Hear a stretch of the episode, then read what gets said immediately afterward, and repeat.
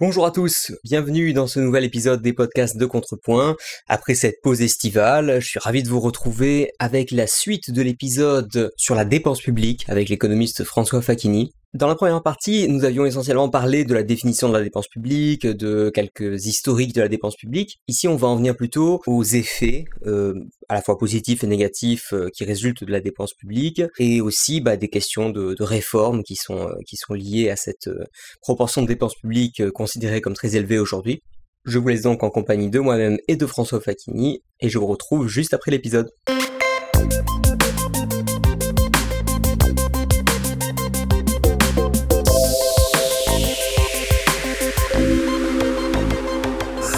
Ça, je pense qu'il y a toujours une manière de voir telle ou telle dépense qui permet de dire, mais ça bénéficie aussi à ceux qui n'ont pas l'impression peut-être d'en bénéficier euh, directement. Il y a des tas de dépenses publiques finalement où on se dit, oui, on n'a pas l'impression d'en bénéficier tant que tant que tout va bien et que et que peut-être justement on, on, en, on en bénéficie, bah, par exemple la justice, euh, par, parce qu'il existe, il devrait exister en tout cas la, la menace pour les, pour les criminels de se faire euh, arrêter, juger, emprisonner, etc.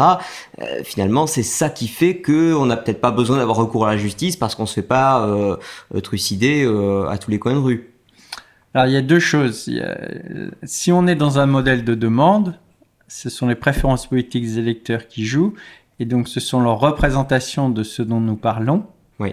qui déterminent leur demande et donc le niveau de la dépense. Donc, sachant qu'il y a des électeurs qui vont ne pas demander de dépenses, mais comme ils sont dans la minorité, c'est une autre différence importante avec une économie de marché, et ils n'auront, ils ne seront pas entendus.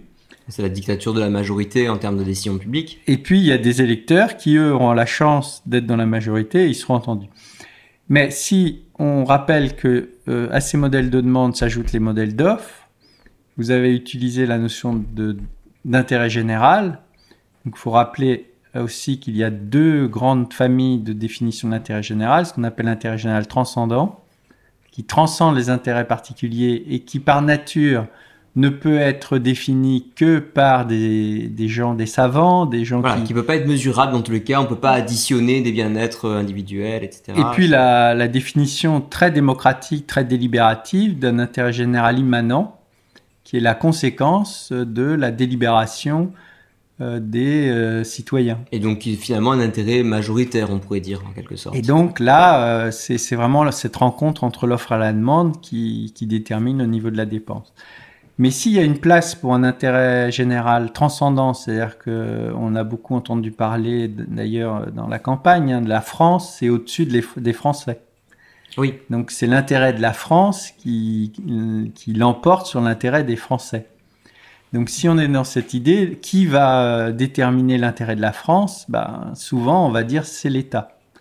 L'État, et mais c'est qui l'État? Ben, Ça va être la haute fonction publique. Donc ça va être les... Et on l'a vu peut-être dans la, la crise sanitaire, ben, il nous faut des, dans ce modèle-là, il nous faut des, comme on a un système centralisé et pas décentralisé, qu'on ne fait pas confiance à l'interaction euh, des agents, ben, on va faire confiance dans qui? Dans les, la haute fonction publique. On va lui mettre notre, euh, notre futur entre ses mains. Ouais. Et donc, eux, ils vont, ils vont répondre à la question euh, qu'est-ce qu'une bonne dépense publique? Parce que dans les modèles de demande, la seule euh, personne qui peut dire c'est une bonne dépense publique, c'est l'électeur. Et c'est l'agrégation de ses préférences qui fait qu'on va avoir une dépense. Mais dans un modèle d'économie d'intérêt général transcendant, bah, celui qui détermine la bonne dépense, c'est euh, le savant, c'est c'est la Oui, c'est personne. celui qui est aux manettes, et d'ailleurs celui qui est aux manettes, quel que soit le gouvernement euh, élu. Parce que c'est ça aussi, hein, c'est le, fameux euh, état profond. Voilà, avec euh, cette, continuité des, des administrations publiques Hmm. Face à cette discontinuité des gouvernements. Oui. Donc c'est eux qui, euh, quel que soit le résultat d'élection, vont euh, soutenir les dossiers qu'ils ont préparés avant même que le gouvernement ait changé. Ouais, donc, Donc ça, il faut bien en avoir conscience aussi. Donc ça veut dire que bah, la dynamique des dépenses, elle, elle est, c'est un peu, une- elle est dans une, euh, dans une, dans un sentier de dépendance. Elle elle va euh, être déterminée, c'est la troisième grande famille d'explications, elle va être déterminée par le système institutionnel. Hmm. Donc le système national, on a dit la démocratie, mais c'est aussi le système national mis en œuvre en 1945. C'est-à-dire que 1945 est une date centrale, puisqu'on a compris que la dépense publique, elle était tirée par les dépenses de sécurité sociale. 1945 bah, détermine les règles de dépenses en matière de santé, en matière de retraite, en matière de famille, et ensuite, dans les années 50, on aura les dépenses de chômage. Donc, euh, tout ça, euh, là, comme dirait Buchanan, pour changer la dynamique des dépenses, il faut changer les institutions. D'accord. Et alors justement, puisqu'on parle de changer la dynamique des dépenses, pourquoi est-ce qu'il faudrait, selon vous, changer la dynamique des, dépenses? Quels sont les principaux problèmes que, posent les, dépenses publiques euh, en France à l'heure où nous parlons? Bah, la première réponse, elle est, morale. Euh, on, l'a dit tout au début, euh, la dépense publique, elle va contraindre, euh, elle va créer une, une, dépense contrainte. Ouais. C'est-à-dire que je ne peux pas ne pas acheter ces dépenses, puisque ces dépenses sont soit financées par l'impôt, soit financées par des cotisations sociales obligatoire, et c'est le mot important, c'est obligatoire. Donc la, dépense publique, elle euh, peut euh, choquer tous ceux qui sont attachés au principe de liberté de consommation, de liberté d'acheter. D'accord. Qui est une euh, liberté aussi importante que la liberté politique ou la liberté d'expression. C'est la liberté. C'est un prolongement de façon de la liberté voilà, politique. Hein. D'utiliser. Donc la liberté d'exprimer ses choix sur le marché. C'est-à-dire de dire, voilà, comme dit un peu Mises, sur un marché, le, droit de vote, c'est son porte-monnaie. Donc c'est le nombre des euros que je peux dépenser pour défendre mes préférences. Et donc je peux défendre des préférences, euh, des préférences euh, idéologiques hein, avec mon porte-monnaie. Je peux financer des églises, des associations, des groupes activistes. Euh, et je peux acheter du pain. Et donc la liberté d'acheter est une liberté fondamentale. D'accord. Donc ça, c'est un premier problème qui est plutôt d'ordre moral, éthique. Donc comme on l'a dit, hein, les, sciences sociales ont cette caractéristique, euh, c'est qu'elles ont une dimension morale. Et il n'y a pas de raison de, de, ne pas l'utiliser lorsque l'on veut comprendre pourquoi des groupes souhaitent une réduction de la dépense. Hmm certains groupes souhaitent une augmentation de la dépense, et notamment de la dépense de redistribution, parce qu'ils sont favorables à plus d'égalité. Donc l'égalité, ce n'est pas un, argument technique, c'est un argument moral. Oui.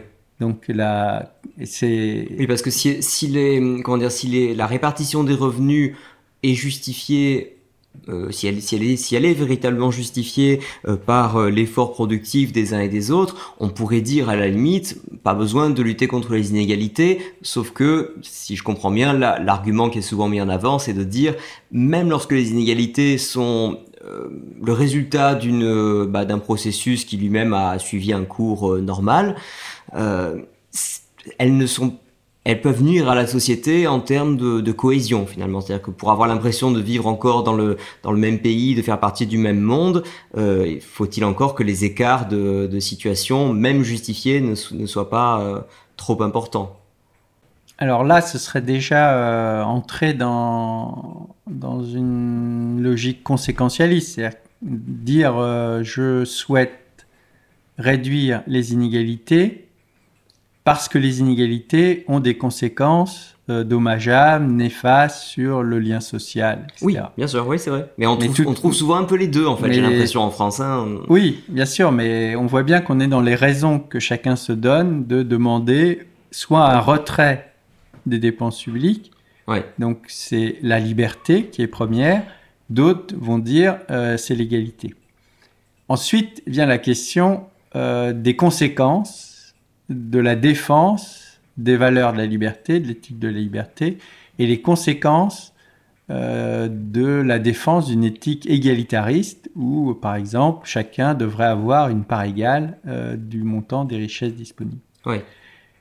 Et là, les économistes peuvent intervenir quand les économistes au sens traditionnel, parce que si, au sens statistique, c'est-à-dire qu'on peut mobiliser des travaux pour avoir, pour dire, est-ce qu'en moyenne, les pays qui ont des dépenses publiques plus élevées mhm. sont aussi des pays où les, la prospérité est plus forte ou plus faible donc est-ce qu'en moyenne, la dépense publique participe à la prospérité, sachant qu'un des objectifs euh, de ceux qui vont défendre l'égalité est ce qu'on appelle l'égalité réelle, c'est la, capacité d'avoir des, revenus suffisants pour, euh, pour être libre. C'est-à-dire pour être libre, disent euh, les, théoriciens socialistes, il faut des conditions matérielles suffisantes.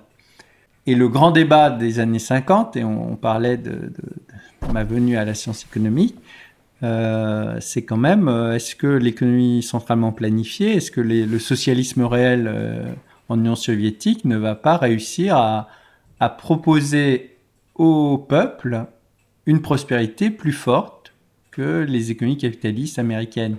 Et la France, à la fin des années 40 hein, était vraiment euh, sur le fil. Oui, on était entre deux. On ne hein, savait pas trop si on allait aller dans le bloc de l'Est ou le bloc de l'Ouest. Ça, cette question, à la limite, elle a été tranchée, mais puisque maintenant, bah, les, modèles purement planifiés à la soviétique euh, n'existent pratiquement plus, euh, même si peut-être on pourrait dire qu'ils se reconstituent petit à petit, euh, surreptissement, par la croissance de la place de l'État. Mais alors, si je regarde dans des pays un peu, un peu comparables, est-ce qu'on peut dire que, la, que, que plus de dépenses publiques contribuent à plus de prospérité?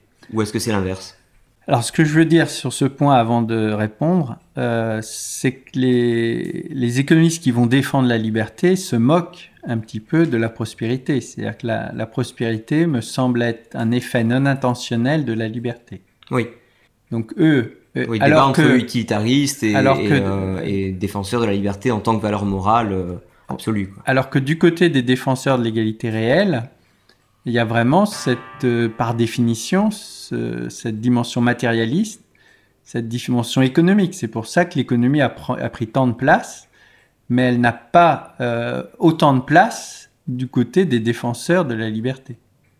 D'accord. La dimension économique a une place, mais elle est une place accessoire qui prend beaucoup de place parce qu'on demande à l'économie de marché, à l'économie du libre marché, on lui dit est-ce que vous êtes efficace? Est-ce que vous ne seriez pas moins efficace qu'une économie centralement planifiée, voire une économie qui donne beaucoup de place à l'État parce que l'État euh, serait capable de corriger les défaillances du marché? Donc s'il corrige les défaillances du marché, c'est qu'il est plus efficient, c'est-à-dire qu'il affecte mieux des ressources rares qui seraient mal affectées par l'économie de libre contrat. Ce que montre euh, une grande partie de l'économétrie de la dépense publique, et, ça reste un résultat euh, discutable, incertain, mais au regard de ce que l'on sait, euh, c'est que la, corrélation entre dépense publique et, croissance, elle est défavorable à, la dépense publique. C'est-à-dire que les pays qui ont les, niveaux de dépenses publiques les plus élevés, et notamment des dépenses publiques dites improductives, qui sont ces fameuses dépenses de redistribution, sont aussi les pays qui ont les taux de croissance les plus faibles. Et donc c'est un peu à contre-emploi que l'on veut euh, défendre euh, la prospérité et l'égalité réelle par la croissance des dépenses publiques, alors que les dépenses publiques sur le moyen et long terme ont un effet négatif. Donc si vous êtes dans une... Peut-être répondre, est-ce que le taux de croissance euh, bénéficie à tout le monde? Est-ce que est-ce qu'il vaut pas Est-ce qu'on peut pas préférer une situation avec peut-être un peu moins de, de, croissance économique, mais un peu mieux répartie. Et donc peut-être que dans, dans, la, dans la perspective des, des hommes de l'État, euh, c'est pas quelque chose qui est, qui est préférable pour eux parce que ça fait une société peut-être qui tient mieux, qui évolue plus lentement, mais qui tient mieux. Alors, une fois qu'on a dit ça, effectivement, on peut incontester euh, l'objectif euh, de maximisation de la production et dire finalement, ce matérialisme-là, on n'en veut pas. Hum on peut euh, dire non, finalement, euh, on veut pas de croissance. On veut euh, un meilleur environnement, on veut une société. On, met l'égalité comme une fin en soi. Mais alors, ça veut dire qu'on change d'argumentation. C'est-à-dire que les faits conduisent à une modification des raisons qui nous conduisent à défendre l'égalité réelle. On ne défend plus l'égalité réelle parce que ça va favoriser euh, l'augmentation du revenu du plus grand nombre. On le défend pour autre chose. On peut aussi euh, dire, euh, c'était un peu les tentatives du rapport Stiglitz ou de beaucoup d'économistes des années 70, le fameux paradoxe d'Isterlin, dire bah, finalement, euh, on ne veut pas maximiser la production, on veut maximiser le bonheur. Donc, on va essayer de voir, et ça, c'est une littérature contemporaine, si la dépense publique a des effets positifs ou négatifs sur le bonheur. Euh, donc, le bonheur est mesuré cette fois de façon euh, subjective par des enquêtes euh, considérez-vous que vous avez une vie heureuse Placez-vous sur une échelle de 1 à 10. Et dites-nous, voilà. Alors 10, c'est je suis totalement euh, heureux, bonne, j'ai mon bonheur absolu, et 0, je suis dans le malheur absolu. Ouais. Mais même là, j'imagine que comme on n'a pas de contrefactuel, c'est quand même, ça reste difficile. Enfin, on n'a pas de contrefactuel parfait, ça reste difficile quand même de dire si. Euh, euh, bah, admettons qu'on observe par exemple que la dépense publique est corrélée euh, statistiquement à un niveau de bonheur euh, plus important. Est-ce que pour autant on ne peut pas supposer que peut-être que ce niveau de bonheur, toute chose égale par ailleurs, c'est encore plus important s'il y avait moins de dépenses publiques? Alors ce qu'on voit dans cette discussion, c'est que lorsque l'on donne euh, à l'État un, système central, un objectif, qui est la maximisation du bonheur, euh, un, ça va être la maximisation du bonheur à la moyenne, parce que personne ne répond de la même façon. Bien sûr. Euh, donc on va écraser les minorités, et on va faire des politiques moyennes, et on va supposer que les réponses des agences sont agrégeables, c'est-à-dire qu'on peut euh, comparer les utilités de monsieur A et de monsieur B sur le bonheur. Oui, ça, ça pose des vrais problèmes statistiques, mathématiques. Euh. il y a des vrais problèmes. Et puis, on, voit qu'on centralise la décision et que et quand on centralise la décision, on est obligé de s'en remettre à un expert, à un savant, qui nous explique que si on fait A, alors on peut améliorer le bonheur euh, national brut. Euh, ce qui est une euh, vision tout à fait, on en revient au problème de méthode, tout à fait macro. La macro euh, s'y est parfaitement au, système central, mais qui ne tient pas compte de tous les bénéfices et de tous les bienfaits des systèmes micro, des systèmes décentralisés. Oui. qui vont être beaucoup plus, probablement beaucoup plus attentifs, notamment aux différences de conception du bonheur. Oui. Et donc on a dans le principe d'un ordre social qui défend euh, des institutions qui défendent la liberté, un moyen de, se protéger contre ce type de démarche unitaire oui, qui, est, qui, écrase euh, les différences et qui, qui homogénéise euh, là où une question comme le bonheur devrait nous conduire à une plus grande subjectivité. Et ce qui est tout à fait paradoxal parce qu'on nous rebat les oreilles de discours sur la diversité, euh, sur le fait euh, d'accepter les différences, d'embrasser sa, sa, singularité, etc tout en prenant des politiques qui de plus en plus euh, font du euh, enfin comment dire one size fits all comment on dit en français. Euh, enfin du comment dire des, politiques uniques pour pour convenir à tout le monde selon une définition du bien-être qui aura été effectivement décidée de manière centrale. Donc je, trouve je trouve le paradoxe assez intéressant à, à constater en tout cas. Alors il y avait un autre point qui, que je n'ai pas mais qui suit cette discussion Mhm. C'est euh, le, modèle de Scully hein, qui a été publié dans les années 90, non Public Choice, mais il faudra vérifier. Euh, c'est la défense de la liberté, comme la défense de l'égalité, euh, ça n'est pas sans coût. Et dans ce modèle, en fait, l'idée que, on l'a dit, hein, on peut sacrifier la croissance, la prospérité, le développement économique à l'égalité. Donc un peu ce que vous avez dit, c'est on peut défendre la dépense publique, quelles que soient ses conséquences économiques. Mais c'est vrai aussi pour la liberté, ça. Et c'est vrai pour la liberté. Et c'est la, question du, du, de l'anarchisme versus état, euh, état minimal. C'est-à-dire que si l'anarchie Et c'est un argument qui peut être utilisé contre l'anarchie. Si l'anarchie, c'est le Mozambique, c'est la guerre de tous contre tous, et c'est un niveau de développement très faible, effectivement, on n'a pas d'État, effectivement, il n'y a pas d'impôt, mais le prix à payer, c'est l'instabilité, c'est la violence, c'est l'insécurité. Oui. Bon, il faudrait étudier de façon beaucoup plus précise l'exemple, mais on voit bien que la liberté, elle peut avoir un coût. Oui. Et que je peux, euh, et ça peut expliquer pourquoi euh, les, il n'y a pas que tout le monde n'est pas libéral. Oui, bien sûr. Parce que, et, et, l'inversement. C'est pas facile d'être libéral d'abord d'un point de vue personnel et puis même au niveau du coût. Euh, voilà, c'est-à-dire que être libre, c'est supporter, c'est accepter de supporter l'intégralité des coûts et des bénéfices de ses choix.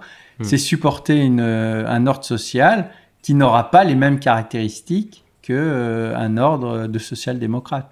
Et inversement, euh, choisir l'égalité, l'égalité réelle, hein, mhm. donc choisir de, traiter euh, inégalement les inégaux en droit, l'inverse de la liberté, de l'égalité formelle, ça a un coût. Et on peut le voir si on dit que cette égalité exige des dépenses de redistribution élevées pour réduire les inégalités et que on accepte l'idée que ces dépenses ont un effet négatif sur la croissance et donc peut-être même sur le revenu de ceux qui défendent. Oui, c'est-à-dire le, le gâteau qu'on redistribue euh, peut rapetisser à mesure qu'on annonce à l'avance qu'il sera redistribué.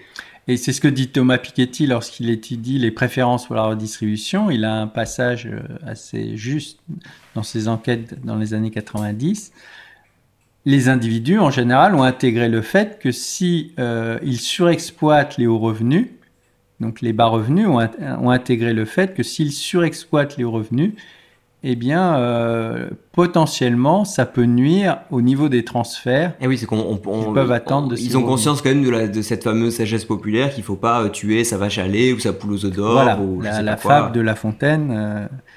du, propriétaire de la poule aux œufs d'or qui veut l'or tout de suite et donc qui, tue son animal et qui finalement s'appauvrit. Donc ça, les, individus l'ont en tête et, c'est toute la, toute la richesse de cette réflexion en termes de coût. C'est-à-dire que nos valeurs ne sont pas sans coût. C'est-à-dire défendre un monde égalitariste a un coût et défendre un monde euh, de liberté totale à un coût. Et donc même si globalement, euh, si je dis euh, la liberté amène la prospérité, c'est globalement vrai, mais quand on rentre dans le détail, voilà, il y a quand même peut-être que de maximiser le niveau de, liberté ne maximiserait pas exactement le niveau de, prospérité ou en tout cas l'absence de risque. Enfin, je sais pas quels sont les différents indicateurs qu'on peut prendre, mais mais voilà, c'est important, je pense, de séparer ces deux aspects. Que se passera-t-il si nous continuons sur la pente actuelle en matière de dépenses publiques? Est-ce qu'il y a une fin, est-ce qu'il y a une limite quand même qui existe à la croissance des dépenses publiques? Même si on part du principe que ça convient à tout le monde, que ça correspond à, la demande politique, etc., euh, jusqu'où on peut aller? Alors, il y a chez euh, Ludwig von Mises, puis euh, Stanford Ikeda, qui a écrit sa thèse en 1997 sur euh, cette question de la dynamique des dépenses publiques. Et si je prends ces deux auteurs, c'est que ils ont, et oui, Peter Bernols aussi a cette même théorie, c'est qu'il y a une limite à la dépense publique qui est liée à son inefficience. C'est-à-dire que lorsque la dépense publique elle devient euh, trop lourde euh, et qu'elle impose un niveau de fiscalité euh, trop élevé, qu'elle impose un niveau d'endettement trop fort, eh bien les, gouvernements se trouvent quasiment dans l'obligation de réformer le périmètre d'intervention de leur État et donc de réduire ses dépenses, ce qui est donc de s'engager dans des mouvements de privatisation qui expliquerait euh, l'existence de cycles. Et est-ce que c'est toujours vrai aujourd'hui? Parce que j'ai l'impression que malgré des niveaux d'endettement qui nous semblent records, notamment en temps de paix, enfin même si euh, on entre peut-être dans, la fin des temps de paix, mais en tout cas, euh, j'ai l'impression que historiquement, c'est tout de même une situation inédite d'avoir à la fois un niveau d'intervention publique si important et que, tout ça soit financé par des niveaux d'endettement public jamais jamais connu. Le tout dans un système monétaire qui ne fonctionne pas du tout comme aucun des systèmes monétaires qui qui l'ont précédé. Donc, euh, est-ce que est-ce qu'on risque d'avoir un retour brutal à, la réalité euh, lorsque les, les, marchés financiers se rendront peut-être compte euh, que que l'engagement de l'État à rembourser euh, ce qu'il emprunte n'est finalement, enfin, ça, ça n'engage que ceux qui l'écoutent? Ou, euh, ou est-ce que on est peut-être dans, ce, dans une remise en cause de principes que, que les économistes, notamment libéraux, avaient tenu pour acquis, à savoir qu'on ne peut pas créer de la monnaie sans conséquence? Alors, il y aurait deux, deux, dimensions. Il y a ce que l'on sait à partir de l'analyse de l'histoire, et mhm. c'était le, le, sens de ma première euh, réponse. C'est-à-dire qu'il est vrai qu'on observe que, que les pays euh, qui voient, euh, qui entrent en crise, qui ont un taux de chômage élevé, qui ont un niveau de nettement élevé, des taux d'inflation, d'hyperinflation, donc à deux chiffres et au-delà, ont tendance à prendre des mesures qui sont de nature classique. Oui. C'est-à-dire qu'ils vont essayer de réduire le niveau des déficits publics, de, de faire ce que Alésina appelle des politiques d'austérité expansive, euh, de, c'est ce qu'on a connu dans les années 80, euh, de mettre en œuvre des banques centrales indépendantes. Oui pour déconnecter le pouvoir politique du pouvoir monétaire, même si là encore il y a une, discussion. Est-ce que ça suffit? Est-ce qu'il ne faut pas euh, s'engager dans un système de dénationalisation de la monnaie? Est-ce que l'indépendance de la Banque centrale, c'est suffisant pour protéger en tout cas, les citoyens. Au, minimum, elle est mise à l'épreuve dans les conditions actuelles, puisque les banques centrales, euh, bah là je voyais il y a, il y a deux trois jours avant qu'on enregistre cet entretien, la Banque centrale européenne qui annonçait que attention, oulala, ils allaient remonter euh, les taux, mais bon, euh, pas tout de suite, quand même dans quelques mois, et qui se donnait la, toute la latitude de ne, de ne pas le faire euh, euh, trop rapidement, de, de le stopper en cours de route, etc. Pour l'instant, ils en sont encore à diminuer les niveaux de dette enfin de dettes et autres actifs financiers qui rachètent et qui ont un effet de, création monétaire. Donc j'ai l'impression que même selon leur manuel et les traités qui ont été euh, signés, quand je dis leur manuel, je veux dire leur euh, logiciel mental en quelque sorte, ils n'appliquent même pas les, règles qui, euh, devraient les, les gouverner jusqu'ici, puisqu'avec un taux d'inflation sur la zone euro qui est quelque part, je crois, autour de 9% ou quelque chose comme ça, on ne peut pas être toujours en taux d'intérêt négatif on, se dire même si on était à 2 ou 3% de taux d'intérêt, ce serait déjà pas assez pour juguler l'inflation. Mais alors là, et on peut se poser la question de pourquoi ils font ça. Alors, ça, c'est la dimension historique. C'est-à-dire que les gouvernements se sont, euh, jusqu'à présent, comportés plus ou moins de cette façon, même s'il y a un contre-exemple, c'est la France. C'est-à-dire que la France a toutes les conditions pour s'engager dans une réforme de son secteur public et elle ne le fait pas. Donc la, deuxième euh, dimension de la réponse, elle ne le fait pas euh, parce que euh, les, décideurs, les électeurs n'interprètent ne, pas la situation comme grave. Et aussi parce que, comme vous le dites, on a trouvé, semble-t-il, des moyens, et c'est tout le débat chez mes, mes, mes, collègues économistes de la fameuse monnaie hélicoptère, hein, la, possibilité d'avoir de l'argent gratuit. Donc c'est vrai quand euh, et c'est même l'objectif de l'argent gratuit, de, donc la, de l'invention d'une monnaie sans contrepartie, monnaie publique sans contrepartie. Oui, mais à la limite, moi j'ai presque envie de dire, je préfère de la monnaie hélicoptère qui au moins euh, est redistribuée de manière euh, égale, hein, comme, comme si on la déversait justement euh, depuis un hélicoptère qui survolait les zones de population, alors que j'ai l'impression que le système actuel de création monétaire par les banques centrales, ça crée beaucoup de monnaie comme le ferait de la monnaie hélicoptère, et que la contrepartie n'est que très théorique puisque les promesses de remboursement sont de moins en moins crédibles. Mais en revanche, là, ça bénéficie euh, à certaines catégories de, bah, de population ou d'institutions. C'est-à-dire que globalement, bah oui, ce sont ceux, qui empruntent à des taux ridiculement bas, sont ceux qui ont les moyens d'emprunter, soit par leur euh, nature même, à savoir euh, les, les, gouvernements, soit par le fait que comme ils sont déjà riches, eh ben, ils peuvent garantir enfin, ils peuvent rassurer, on va dire, des intermédiaires financiers et donc bénéficier de toute cette création monétaire. Alors, il y a deux points. Il y a la question qu'on se pose, c'est quelles sont les perspectives euh, en France d'une baisse que l'on peut, qu'est-ce qu'on peut dire sur l'avenir des dépenses publiques en France? Il est vrai que si on a la possibilité euh, de de financer nos dépenses, et on l'a dit tout à l'heure, par une monnaie euh, dont la quantité est infinie, hmm.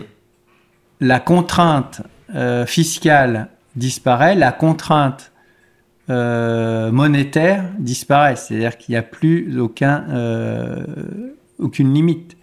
Donc là, pour répondre, j'aurais tendance à penser que les limites des dépenses publiques n'existe plus. C'est-à-dire qu'on peut imaginer que euh, le niveau de la dépense ne cesse d'augmenter puisqu'il n'y a hmm. plus de contraintes. Et si on arrive à calmer l'inflation, et c'est là où, à, votre avis, le, dénouement de cette histoire-là, on, l'aura euh, à quelle échéance? Est-ce que, est que par exemple dans 5 ans, euh, on saura si, si réellement on n'avait pas atteint un niveau trop important de dépenses publiques?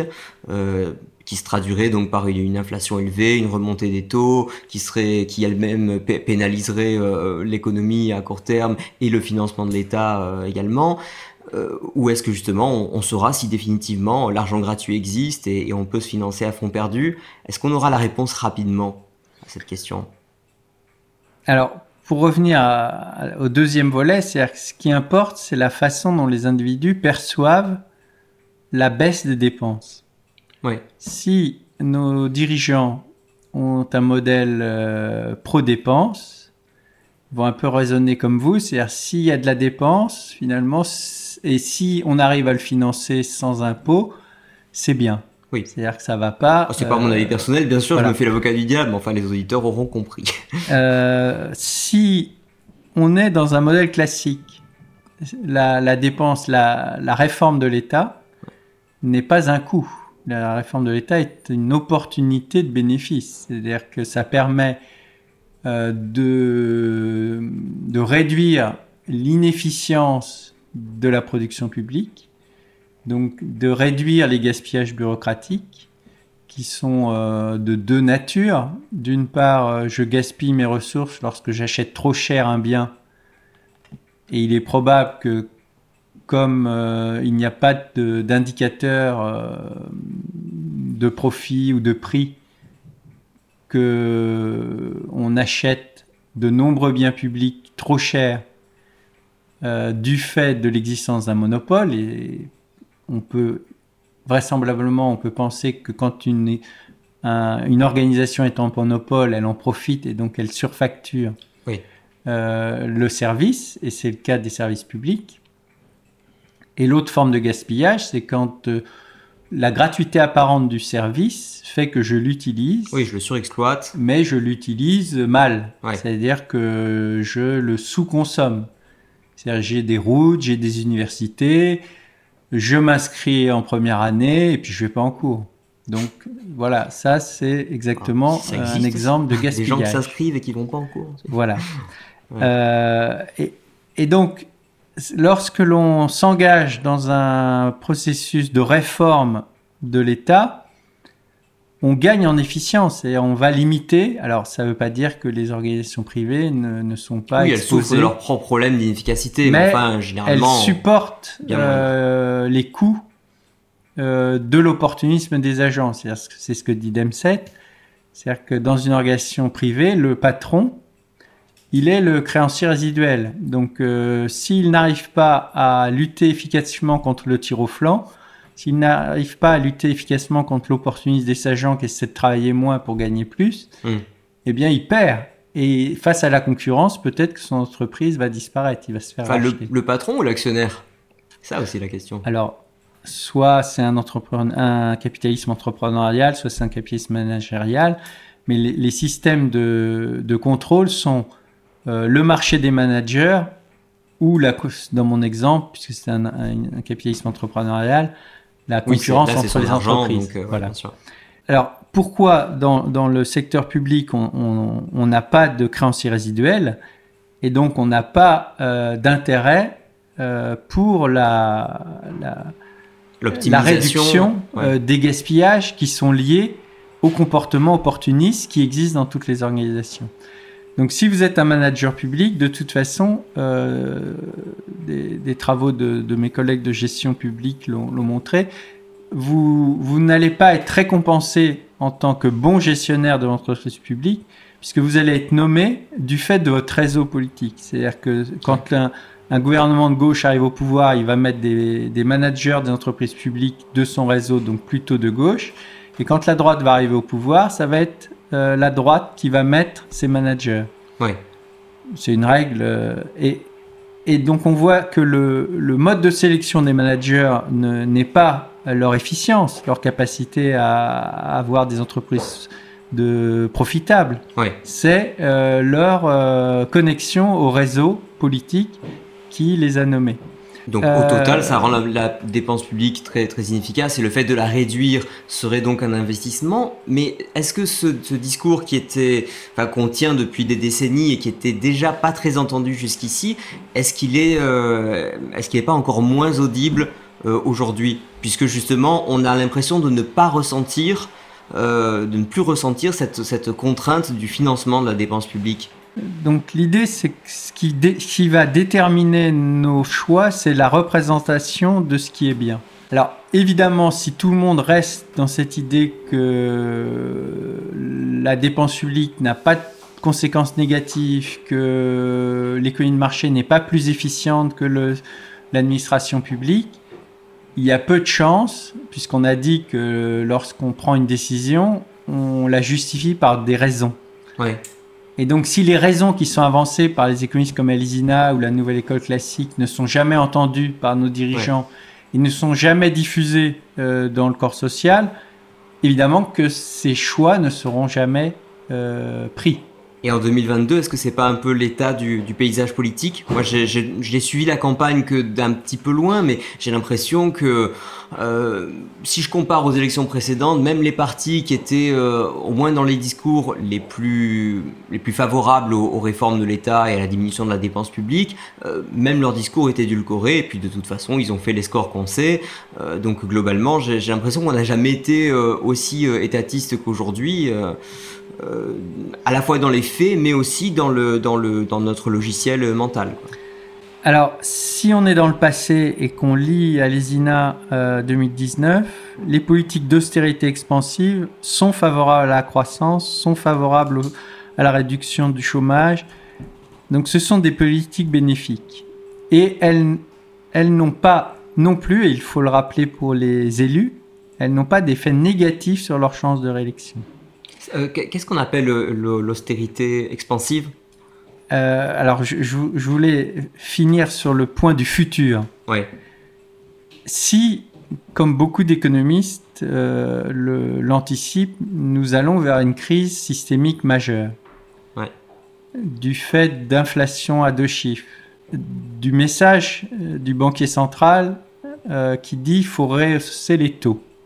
C'est le, mécanisme, et on parlait de théorie en début d'interview, si le mécanisme classique joue, il commence par la, euh, la hausse des taux pour rétablir euh, la vérité en fait sur les préférences temporelles des agents. Oui. Et donc ces taux négatifs ont pendant des années biaisé euh, la coordination intertemporelle des, des, plans de production et des plans de consommation. Et le réajustement il, va, il va passer par là. Donc on ne sait pas trop. Et on a un peu un, scénario à la 2008. C'est-à-dire on a une très forte augmentation du prix du pétrole, des matières premières. Et ça avait justifié un réajustement des taux. Le fait singulier, c'était les subprimes, donc une politique américaine spécifique. Mais ensuite, le mécanisme était assez connu. Oui, de toute façon, dans, ces trucs où, comment dire, l'argent des uns est constitué par la dette des autres, à la limite, peu importe l'endroit d'où ça part, euh, si, euh, si finalement le château de cartes s'effondre dès qu'on dès qu'on souffle dessus, bon, je veux dire, ce ne sera pas la, faute euh, la question, qui souffle. Quoi. pour voir le futur, c'est quel type d'interprétation va-t-on donner de cette crise systémique? Est-ce qu'on va dire c'est une crise systémique qui est la conséquence de l'ultralibéralisme, du néolibéralisme, du capitalisme, de l'ultracapitalisme Est-ce que c'est ça Est-ce que c'est cette leçon-là qu'on va tirer de la crise oui. Ou est-ce que c'est euh, les politiques qui ont été conduites d'endettement, euh, d'inflation, du fait de politiques monétaires extrêmement euh, expansionnistes, est-ce que ce sont ces choix de politique publique qui nous ont conduits à cette crise Et est-ce que c'est ces choix donc qu'il faudrait remettre en cause? Hmm. Évidemment, si on continue de, de parce qu'on peut continuer à nier que la crise probable euh, qui arrive est la conséquence de nos choix de politique publique, nos choix d'endettement, nos choix de dépenses. Mais enfin, on peut continuer à nier, mais au bout d'un moment, on pourra plus. Euh, enfin, les banques centrales peuvent pas imprimer du pétrole et du blé, donc euh, voilà, on sera qu'on le nie ou pas, j'ai envie de dire, le, on sera au pied du mur de toute façon. On sera au pied du mur, mais, mais tant que on ne sera pas, il n'y aura pas un consensus minimum sur l'origine de cette crise systémique et les solutions que l'on peut apporter à ces crises. Pour revenir donc à la, question, qu'est-ce qu'une politique d'austérité expansive? C'est une, une, politique qui privilégie la baisse des dépenses à toute autre forme euh, de choix pour soutenir la croissance économique. C'est-à-dire contrairement à ce qui est fait jusqu'à présent, dès qu'on a une crise, on se dit qu'il faut dépenser plus. Ce qu'il faut faire pour soutenir la croissance, c'est dépenser plus. Ensuite, on se dit, si on dépensait plus en levant l'impôt, ça réduirait l'effet multiplicateur, donc on va dépenser plus en s'endettant. On dépense plus en s'endettant, euh, alors euh, bah, il faut faire des taux négatifs. Qu'est-ce qui se passe quand l'inflation augmente? Et, c'est là que va se poser, c'est là où on en est aujourd'hui. Donc le message, c'est que si on voulait vraiment euh, soutenir l'activité, il faudrait réduire les dépenses, soit euh, réduire, euh, par exemple, on peut réduire les dépenses en, réformant la durée du travail dans la, fonction publique. On, le sait, le passage aux 35 heures ont, affecté durablement euh, l'organisation, le bon fonctionnement de nos administrations. On peut réduire les dépenses euh, et, payer notre dette euh, en, vendant le patrimoine public. On peut évidemment, et c'est la solution la plus libérale, on peut euh, penser à des politiques euh, de privatisation. Alors, par exemple, évidemment, on pense à la réforme des retraites.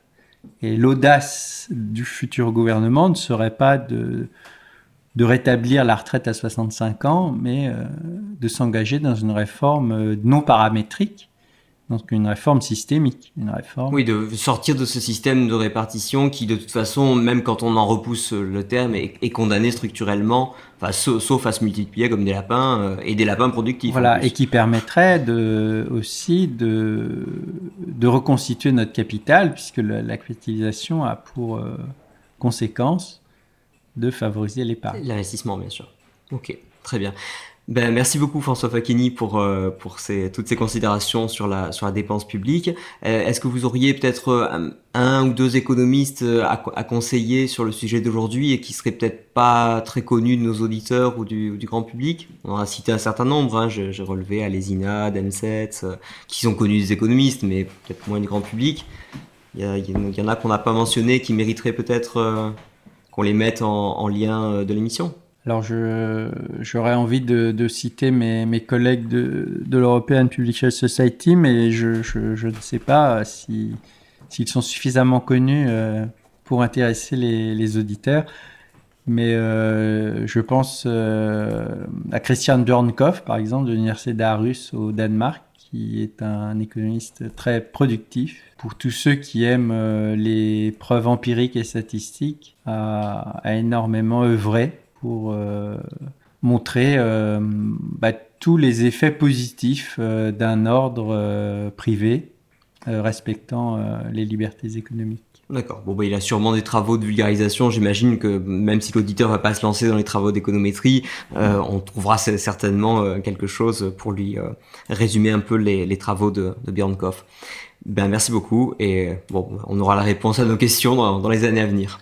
Voilà, ben, merci pour l'intérêt que vous avez porté à, mes recherches. Et voilà, c'est tout pour aujourd'hui. J'espère que comme moi, vous aurez apprécié cet entretien avec un véritable spécialiste de la dépense publique et d'autres questions économiques. C'est l'occasion pour moi, comme d'habitude, de vous demander de consulter, enfin en tout cas de vous proposer de consulter les références que j'ai mis en description de l'épisode ou de la vidéo si vous me suivez sur YouTube. En particulier, vous verrez que j'ai inséré un certain nombre de références correspondant aux travaux d'économistes qui ont été mentionnés au cours de l'épisode, et notamment cet économiste danois un peu méconnu, mais qui apparemment gagne à être connu. Donc voilà, n'hésitez pas vraiment à les consulter. De même, évidemment, qu'à partager l'épisode, nous mettre des commentaires positifs, tout ça fait toujours plaisir. En tout cas, vous êtes toujours nombreux à nous écouter, de plus en plus nombreux à vrai dire. Et euh, évidemment, on vous remercie beaucoup au nom de toute la rédaction. Pour ma part, je vous retrouve à la rentrée pour un entretien qui va être euh, long et donc découpé en deux parties, mais vraiment vraiment très euh, très intéressant, mais surtout très très distrayant, j'ai envie de dire, tout en restant sérieux sur le fond, puisque je recevrai euh, l'historien Stéphane Courtois que j'avais déjà reçu pour parler du, livre noir du communisme, mais qui cette fois-ci nous parlera d'histoire de l'Ukraine. Je parle pas de la guerre en Ukraine, je parle bien de, de l'histoire de l'Ukraine en tant que nation. Donc j'espère que vous serez nombreux à écouter et partager cet épisode. Bonne fin d'été à tous et à très bientôt.